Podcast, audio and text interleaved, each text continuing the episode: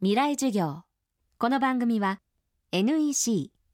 暮らしをもっと楽しく快適に川口義賢がお送りします。未来授業月曜日。チャプト1今週の講師は安藤美冬さん。安藤さんは株式会社スプリー代表。自分を作る学校代表という肩書きを持つ一方特定のオフィスを持たないいわゆるノマドワーカーとしての新しい仕事のスタイルが各メディアで紹介され多くの反響を呼びました。もともとは大手出版社の会社員として広告営業などに7年間携わりその後独立。現在の自らの職業をフリーランスと呼んでいます。今回は既存の会社員という職業以外の可能性若い世代のこれからの仕事の在り方向き合い方について安藤さんに伺っていきます。未来授業1時間目。テーマはフリーランスという職業。私はですね現在肩書きはあのフリーランスと名乗ってですねあの仕事をして1年半になります。もともとはあの大手の出版社に7年ほど OL として仕事をしまして、まあ、広告営業だったり宣伝部という部署でですねあの書籍単行本のプロモーションの仕事をしておりました。で独立して1年半なんですが現在私のそのフリーランスとしての仕事の特徴というのは3つあります。え1つがソーシャルメディアでの発信。ですね。そしてセルフブランディングという概念を使って、えー、自分自身を発信し続けていくということ。で2つ目というのが、えー、複数の肩書きで複数の仕事をすること。で3つ目というのが、えー、ノマドワークスタイルを取るということですね。この3つの柱で仕事を始めたのはごくごく初期からです。で、えなぜこういった経緯になったかというとですねここでもまた3つえ自分がやらないと決めていたえ独立したらやらないと決めていたことがあるんですけれどもそれは1つ目が営業をしない、え2つ目というのがスーツを着ない、え3つ目というのがルーティンワークをやらない、え一つ一つ説明していきますといわゆる営業しないというのは、えー、仕事をくださいというような合言葉でもって仕事を取らないということですね。向こうからオファーが来るような仕掛けを作りたいと。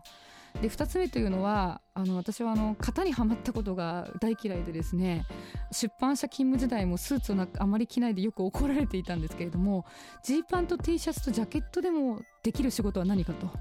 まあ、自分のスタイルを貫きたいということですね。で3つ目というのが、えー、ルーティンワークというのは事務作業をやらないとかそういうことではなくて、えー、一つの仕事に収まらずにいろんな仕事をやってみたいということです。まあ、そこから1つ目の営業しないというのがソーシャルメディアの発信につながって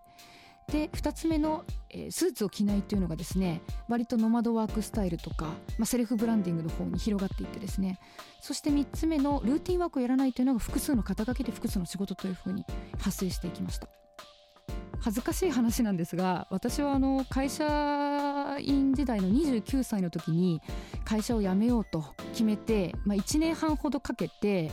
まあ、いわゆる自分探しをしていたんですね。セミナーに出たりソーシャルメディア上で見つけた人に会いに行って独立の話を聞いたりとか自分が何をやりたいのかという視点つまりワットの視点なんですが何をやりたいのかという視点で探しまくったんですよ。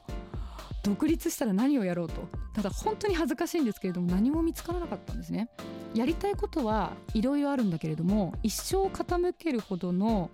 情熱的なことに出会えなかったんです。なのでやりたいことが見つからないならやらないことから決めようと思って先ほどの3つがまず出てきたんですね。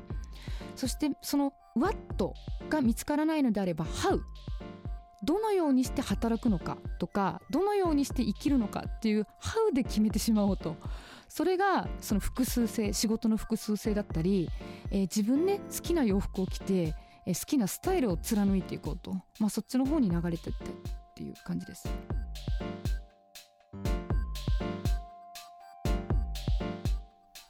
未来授業。明日も安藤美冬さんの講義をお送りします。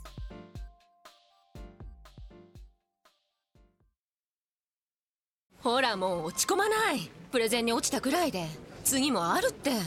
ただね頑張りは大事。NEC のビジネス情報サイト「ウィズダムはチェックしてる？トップが語る成功秘話からプレゼン力診断まで。絶対肥やしになるから。NEC のビジネス情報サイト「ウィズダムで検索。さあ飲みに行くわよ。NEC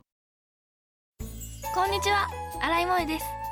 地球にも人にも優しい OK 網戸で気持ちのいい夏を送りましょう。萌えは網戸でエコライフ。川口技研の OK 網戸網戸買うなら